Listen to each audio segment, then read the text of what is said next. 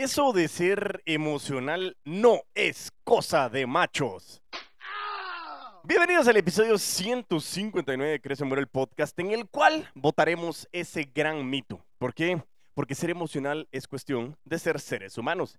Diego, ¿qué tiene que ver la parte emocional en las ventas? Muchísimo. Y por eso es que en este gran episodio hablaremos un poco del contexto de la inteligencia emocional y cómo es uno de los factores críticos que va a afectar tus ventas, para arriba o para abajo. Si quieres conocer más, pues quédate, crees.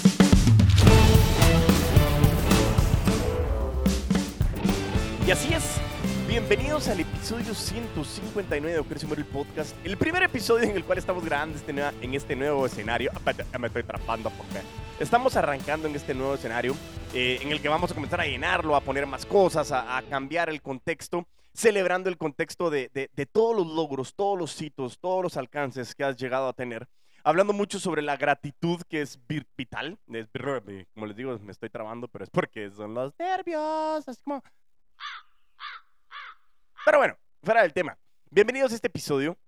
Eh, celebrando la gratitud es lo primero, o sea, siempre ser muy agradecidos y agradecidas con todo lo que hemos hecho, los esfuerzos, eh, los resultados que has alcanzado. Si no los has alcanzado es bien difícil poder tener gratitud, pero se puede. ¿Por qué? Porque cada esfuerzo que tú hiciste, cada situación que tú alcanzaste tiene un para qué.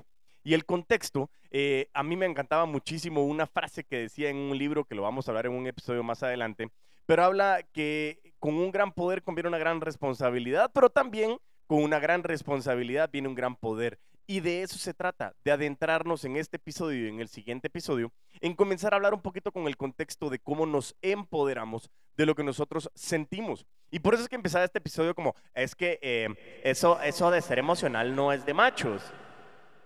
Eso es un gran mito. ¿Por qué? Porque como seres humanos todos somos seres emocionales y lo tienes que saber. Toda decisión que nosotros tomamos es totalmente emocional. Y por eso es que nosotros venimos el día de hoy a hablar con relación al tema de la inteligencia emocional. Y dice que desde hace algunos años las conversaciones en torno a la inteligencia emocional han contemplado otras eh, caras, otras facetas y no solo la parte de la cognición. Entre ellas, la inteligencia emocional, anteriormente se hablaba poco, pero ahora actualmente, después de lo que pasó en la pandemia, eh, realmente hay muchísimas discusiones sobre la inteligencia emocional o la IE, que es conocida, o como otras como las soft skills, que son las habilidades blandas, que para mí mm, creo que al final es un poco tonto el concepto, es mi criterio, ahorita todos los psicólogos, coaches y demás me van a decir, Diego, cállese pero, ¿por qué soft skills? O sea, ¿qué tiene eso de, blando o de duro si es la, parte racional de la numérica? No importa. El contexto es que son habilidades y competencias, que esa es nuestra especialidad en Afan Consulting.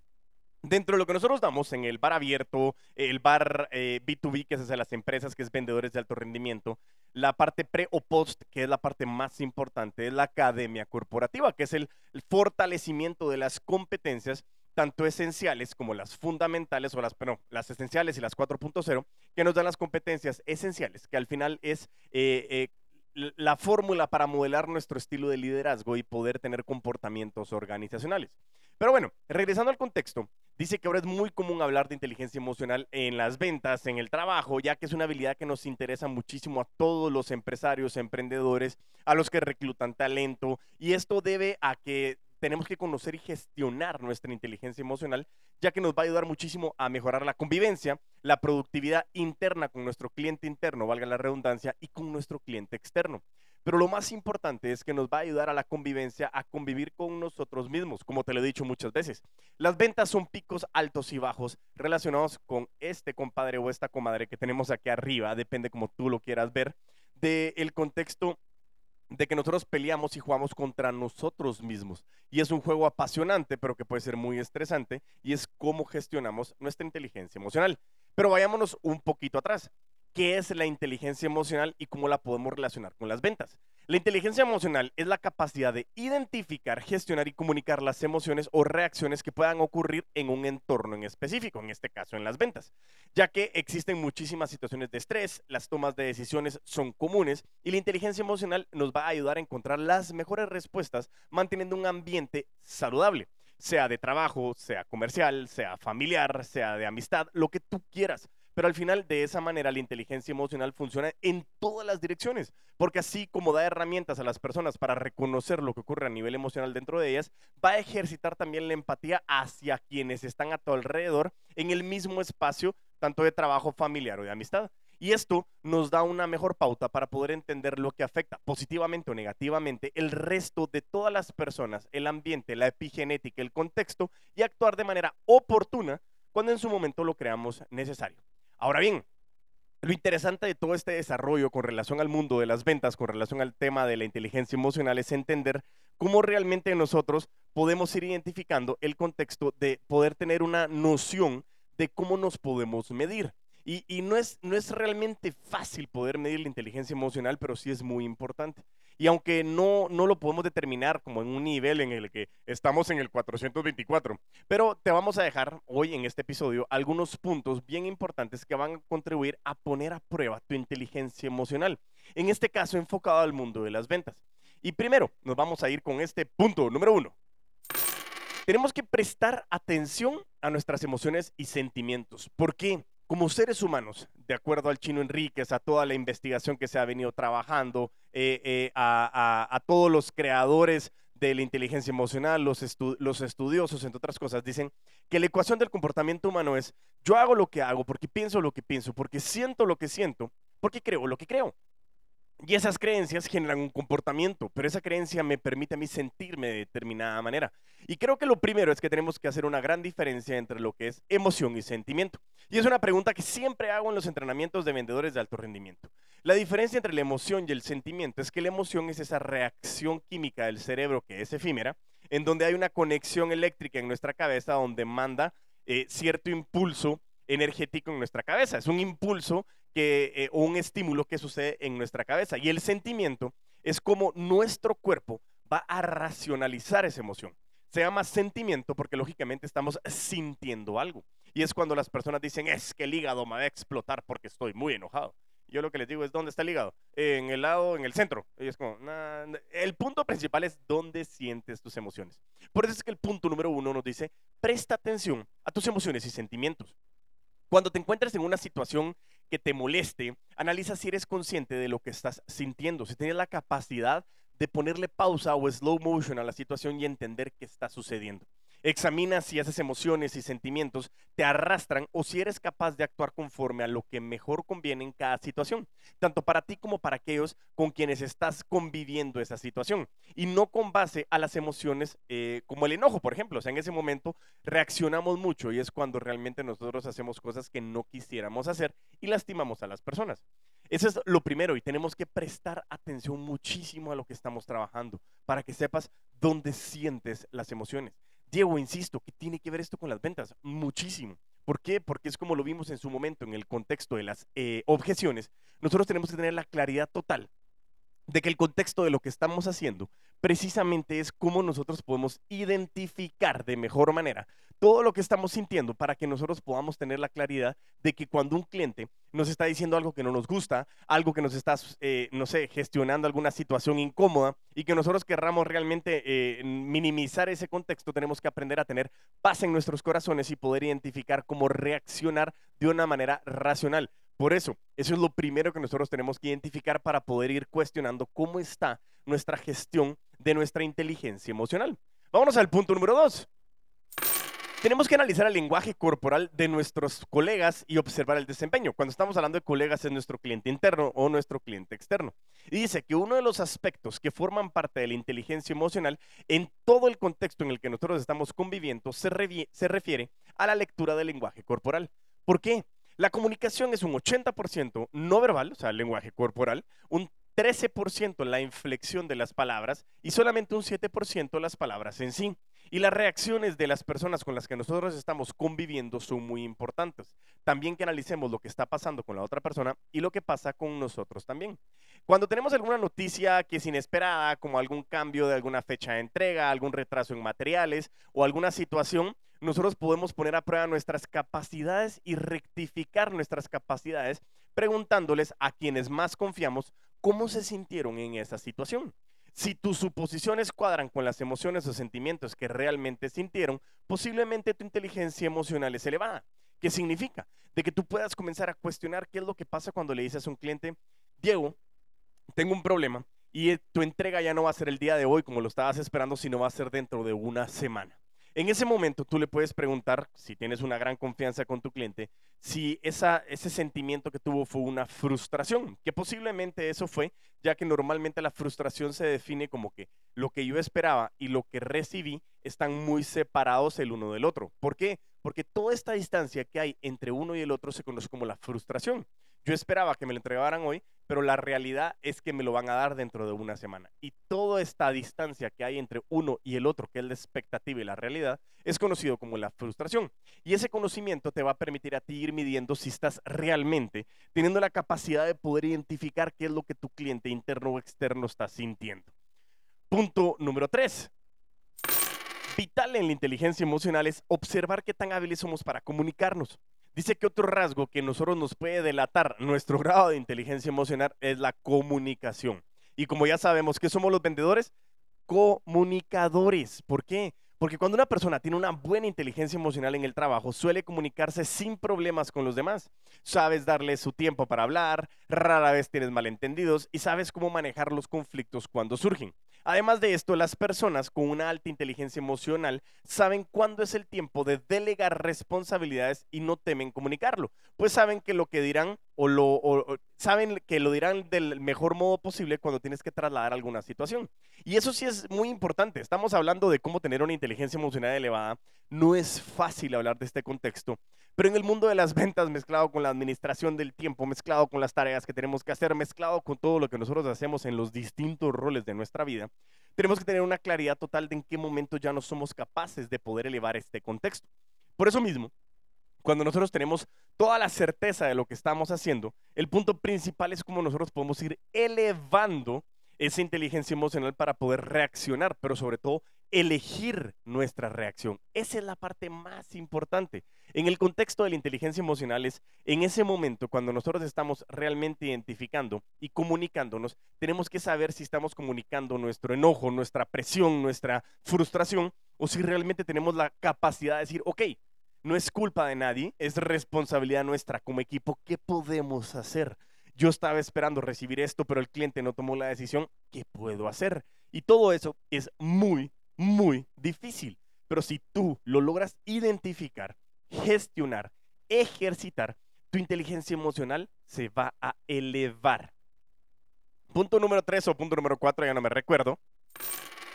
Tenemos que pensar qué tan buenos somos con la relación que tenemos con nuestro equipo, interno y externo. Es algo que va de la mano con el punto anterior. Las personas con una alta inteligencia emocional en el mundo laboral suelen tener relaciones cordiales con la mayoría de las personas. Ojo, no solo es de, hola, ¿cómo estás? Buenos días, muy buenos días, soy una persona muy, muy feliz.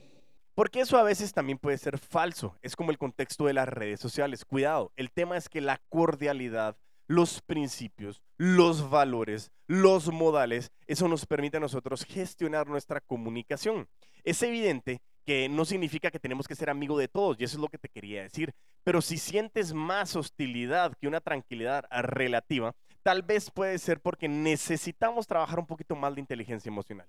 Y eso es, una, es un regalo que les puedo dar. Analicen cómo se sienten constantemente. A mí me ha pasado, ya hay situaciones puntuales, tuvimos situaciones familiares en las que perdimos a algún amigo o algún familiar. y esto realmente lo, hago una mención porque es un episodio que dedico a Lesa, es un episodio que le dedico a Lourdes, es un episodio que le dedico al gordo, porque son personas que estaban con nosotros y que ya no lo están. Y que esa tristeza masiva que nos afectó y que me afectó se trasladaba muchas veces al contexto del enojo.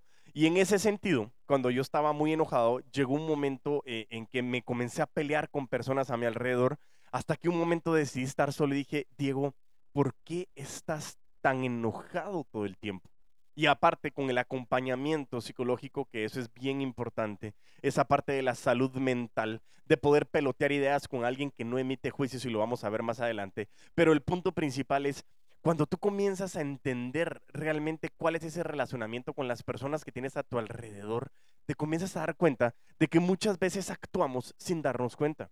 Y si tú tienes la capacidad de parar y decir, Diego, o, Luis, o Lucía, o Carlos, como quieras, eh, ¿por qué estás tan enojado constantemente? ¿Por qué estás tan triste constantemente? ¿Por qué estás tan cansado, frustrado constantemente?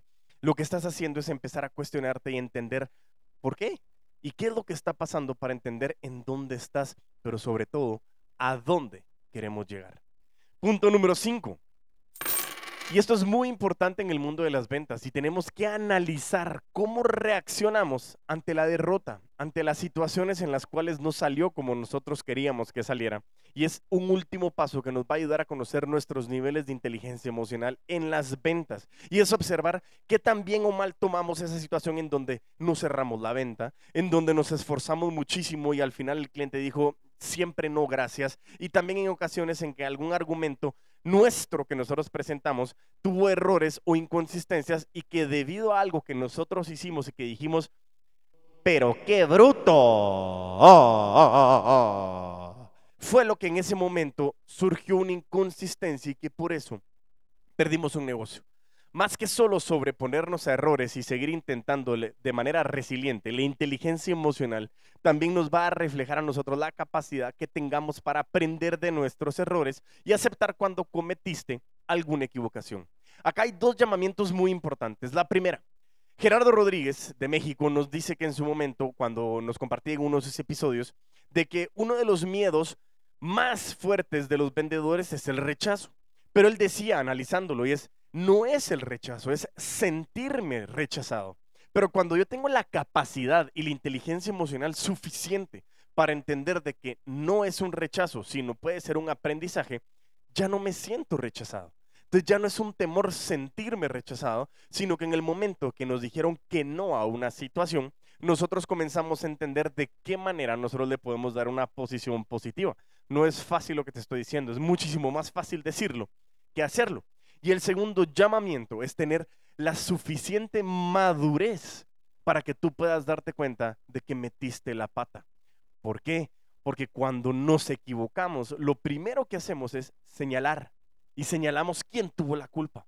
¿Quién es el culpable de esta estupidez? Cuando realmente lo que tenemos que decir es, yo soy el responsable de mis actos, sea lo que sea.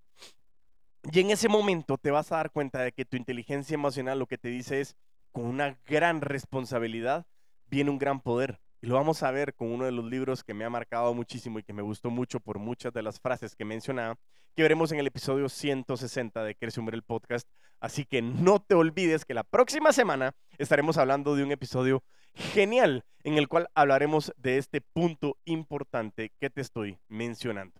Así que cinco puntos que nosotros pudimos analizar importante de cómo medir nuestra inteligencia emocional es prestar atención a nuestras emociones y sentimientos, analizar el lenguaje corporal tanto nuestro como de nuestras personas que nos rodean.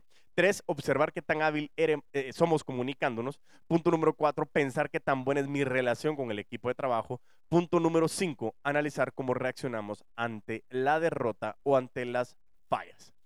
Y ahorita nos vamos a ir a ver siete claves siete claves de cómo aplicar y potenciar la inteligencia emocional en el mundo de las ventas. Y eso es lo que yo quiero que logremos identificar.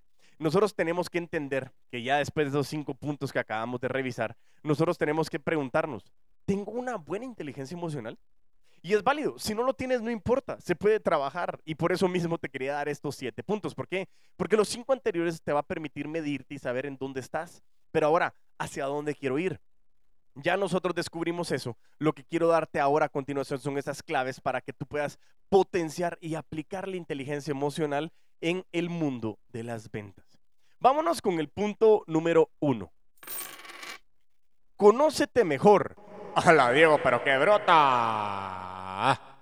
Sí, conócete mejor. No podemos nosotros tener una inteligencia emocional. No podemos potenciar la inteligencia emocional si no nos conocemos. La primera clave para utilizar del mejor modo la inteligencia emocional en el, área, en el área de las ventas es saber qué nivel de inteligencia emocional tenemos. Independientemente del puesto que tú estés desempeñando, el rol que tengas, puedes consultar las recomendaciones de, lo que nosotros vimos en los últimos puntos para nosotros comprender cuáles son tus áreas eh, fuertes y cuáles son las áreas de oportunidades de desarrollo.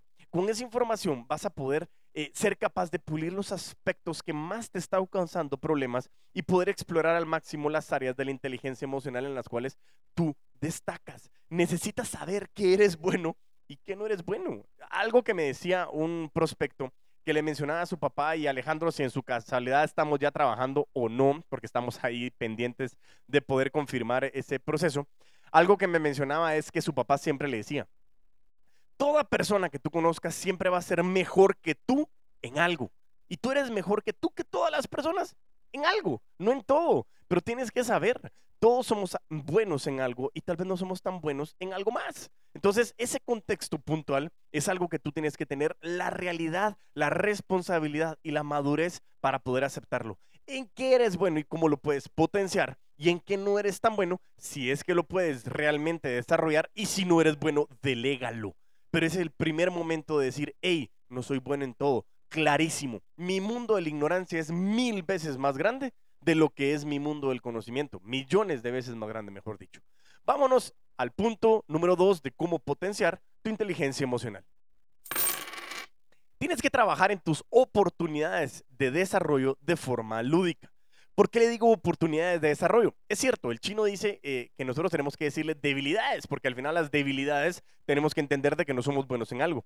Pero oportunidades de desarrollo es entender, para mí son tres, fortalezas, oportunidades de desarrollo y debilidades. Las debilidades no las podemos trabajar porque es algo para los cuales no somos buenos y podemos minimizarlas. Pero la oportunidad de desarrollo sí la puedo ir mejorando y la fortaleza la tengo que potenciar muchísimo. Entonces, este punto número dos es trabaja en tus oportunidades de desarrollo de forma lúdica.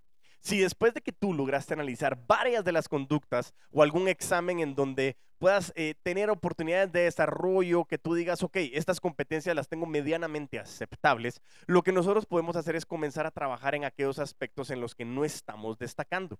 Si te cuesta trabajo descifrar el lenguaje gestual o, corporal de tus compañeros, de tus clientes, podemos comenzar a poner a prueba esas habilidades con algunos amigos cercanos. Hagan algún juego sobre las emociones en el que por la expresión facial o el modo en que te hablen, adivinen qué emoción sienten después de leer historias breves impactantes. Luego de esto puedes poner en práctica nuevamente tus habilidades de inteligencia emocional en, las ventas con aquellos compañeros de la oficina eh, que te inspiren más confianza. ¿Qué significa esto? Regresamos al mundo del roleplay, al juego de roles, al juego de tronos. Ah, no, perdón, ya me regreso otra vez a Game of Thrones. Pésima, ¿dónde está? Perdón. Sí, yo sé. Me disculpo. Pero bueno, pésima la broma. El punto es que el juego de roles pareciera ser un juego de niños, pero creo que nos hace falta muchas veces ser más niños que adultos. Y el punto es, hagamos juego de roles, roleplay. Sepamos con quién estamos jugando, cómo yo puedo ir mejorando e, esas expresiones faciales, eh, objeciones, eh, situaciones en que nos pongan incómodos.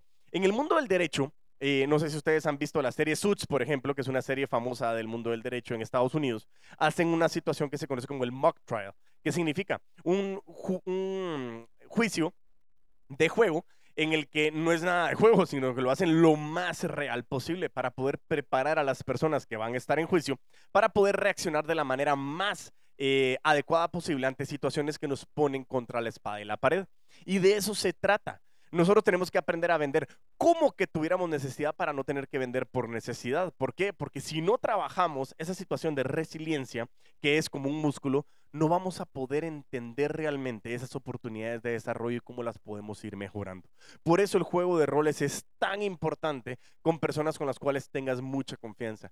De esto se trata. Y es exactamente como el Jiu-Jitsu. Tú no puedes mejorar en esta arte marcial si no tienes compañeros que te ayuden a mejorar, compañeros que sean mejores que tú y que tú seas un poquito mejor que los demás compañeros también, para que tú puedas ayudar a crecer y que te ayuden a ti a crecer. Vámonos con el punto número 3. Observa todas las personas que están a tu alrededor, familiares, amistades, eh, compañeros de trabajo, clientes. ¿Por qué? Porque dice que después de poner en práctica la estrategia del juego de roles, realmente eh, no encontramos que está eh, surtiendo efecto nosotros podemos comenzar a ser mucho más observadores, ¿sí? Que lleven a cabo, observadores con las personas que lleven a cabo de una manera buena los conflictos que a mí me causan problemas. Por eso dicen, acércate a personas exitosas. Eh, eh, tienes que estar rodeado de personas que realmente te están retando a poder alcanzar ese contexto y que realmente tú tengas la manera más importante de poderlo llevar a cabo. Aunque no se trate de mirar y copiar, observar las actitudes y acciones de los otros en las situaciones que te incomodan pueden darte ideas a ti de cómo comenzar a trabajar de un modo mucho más eficiente. Si hay algo que crees que no va con tu personalidad o estilo, adáptalo. ¿Sí? Seguramente vas a poder lograr potenciar la inteligencia emocional en donde tú quieras potenciarlo, pero tienes que tener la humildad de que hay personas que lo hacen mejor que tú, por supuesto, y eso se trata, no es de copiar y ser como la otra persona, sino tomar lo bueno y comenzar a aplicarlo y darle tu sazón, tu estilo, tu esencia, ser auténticos. Recuérdate, el hábito número dos de todos los putos amos y las putas amas de las ventas. Vámonos con el punto número cuatro. Uno de los más importantes, lo hablamos en el episodio de las 16 maneras para eh, construir relaciones buenas de Marian Rojas Estapé. Lo hemos hablado muchísimo en el contexto de todo el acompañamiento psicológico, de toda la parte de la inteligencia emocional y es pospon tus juicios. No emitas juicios. Ya que nosotros tengamos una inteligencia emocional destacada o que parece que tengamos muchos problemas con esa inteligencia emocional, una de las claves para poder aplicar y potenciar esta inteligencia emocional es aprende a no juzgarte. Evidentemente, esto no significa que no analices lo que estás haciendo, sino que tu criterio no debe de apuntar a señalar solo tus errores ni enfocarte, por ejemplo, en que has comenzado a trabajar en tus áreas a mejorar y todavía no has notado un avance. Esto va de la mano con otro aspecto de la inteligencia emocional que es la gestión de las emociones. Si tu problema o el de alguna persona con la cual estás conviviendo con la inteligencia emocional es que no saben cómo contestar cuando están bajo presión o cuando una situación los enoja, piensen que la respuesta o solución tiene que ver con la paciencia y el análisis completo de las situaciones. Si por otro lado el problema radica en la gestión de las emociones, es importante señalar que la paciencia no solo debe de aplicarte a los otros, sino también con quien tienes pendiente un asunto de carácter personal. ¿Qué significa esto? Cuando nosotros estamos hablando eh, realmente de poder entender los juicios, va hacia dos vertientes. Primero, juicio hacia nosotros mismos. Nosotros normalmente somos demasiado exigentes con nosotros mismos y nosotros tenemos que tratarnos como tratarías a tu mejor amigo. Nosotros siempre decimos, es que a mi amigo le diría la verdad, pero nosotros no somos tan duros con las otras personas como con nosotros mismos. Y por eso yo lo que te quiero regalar es que esos juicios primero hacia ti comiences a ser más agradecido y agradecida contigo mismo que la gratitud sea algo vital, ¿sí? Y que realmente te dé el contexto de que tú constantemente estés aprendiendo. Punto número dos, los juicios hacia las demás personas. Cuando algo malo pasa, es tu culpa, es tu culpa. Calma, no es de echar culpas, es de qué situación es la que tenemos enfrente y cómo la vamos a, a solucionar. Emitir juicios es bien fácil. ¿Por qué? Porque es más fácil responsabilizar a alguien que responsabilizarte a ti. Y por eso repetiré constantemente.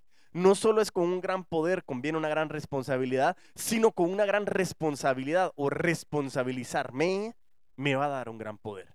Y eso es muy importante. Comienza a que los juicios no sean hacia ti ni hacia los demás de la manera más exigente.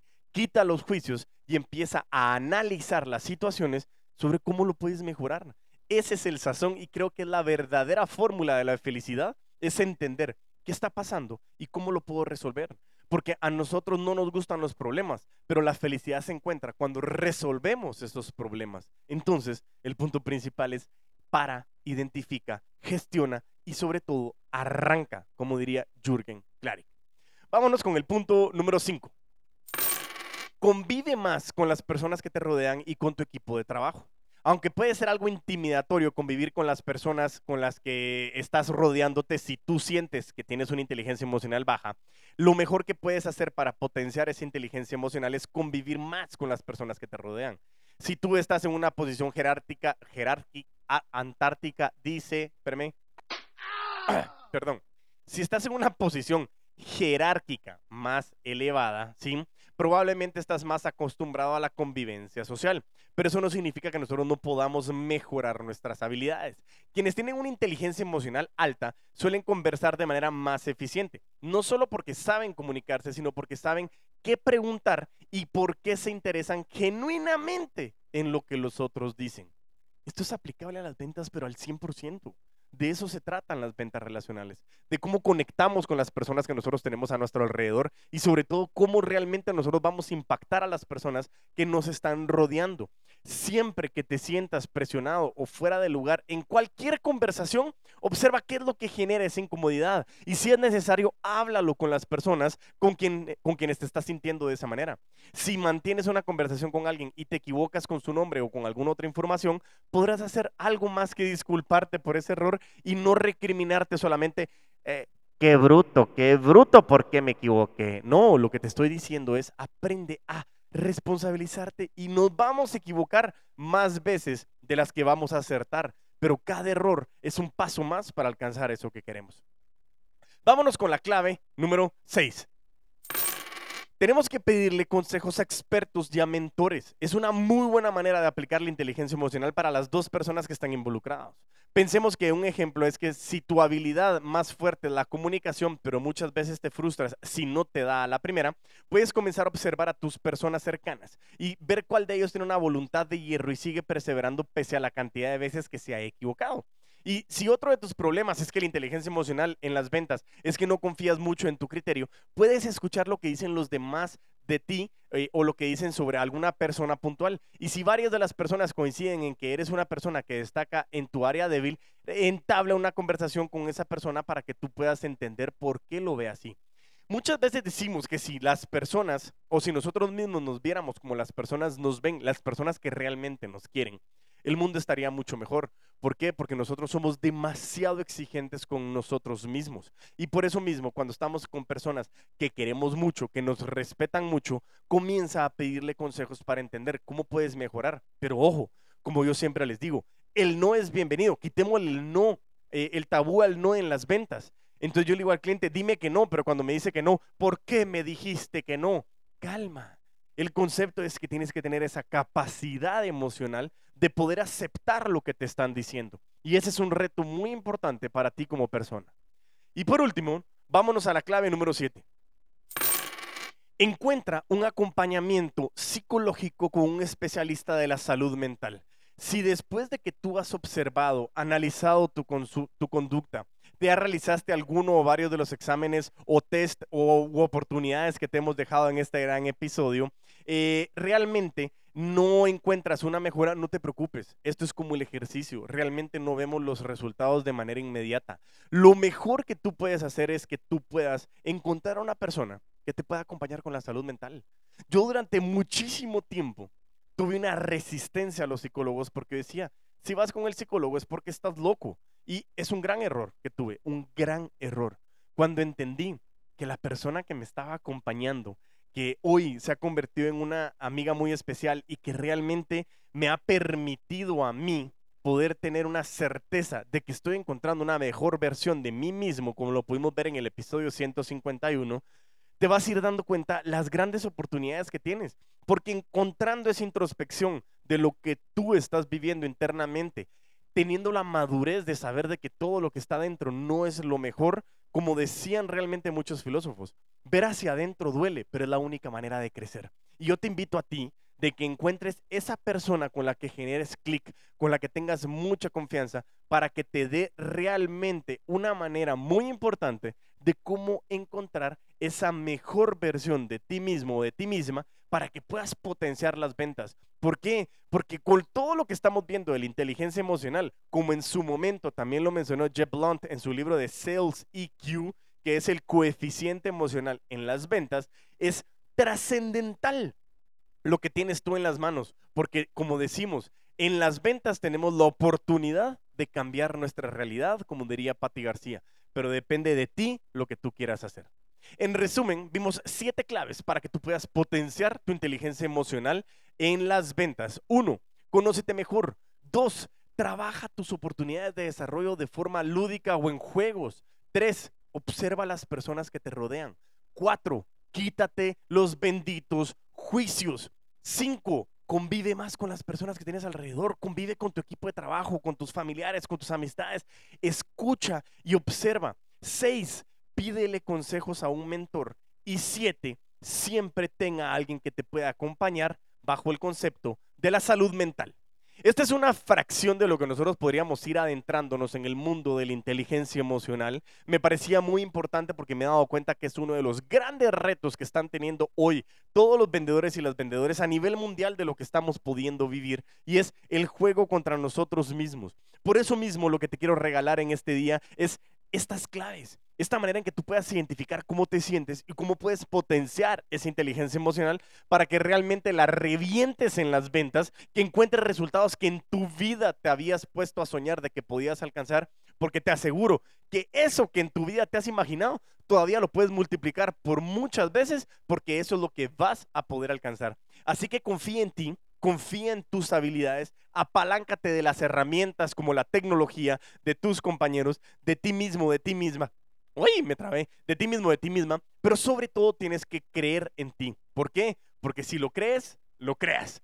Recuerda seguirme en mis redes sociales como Crece Muere el Podcast, tanto en YouTube, LinkedIn o Facebook, o sígueme como arroba puto amo de las ventas en eh, Instagram o en TikTok.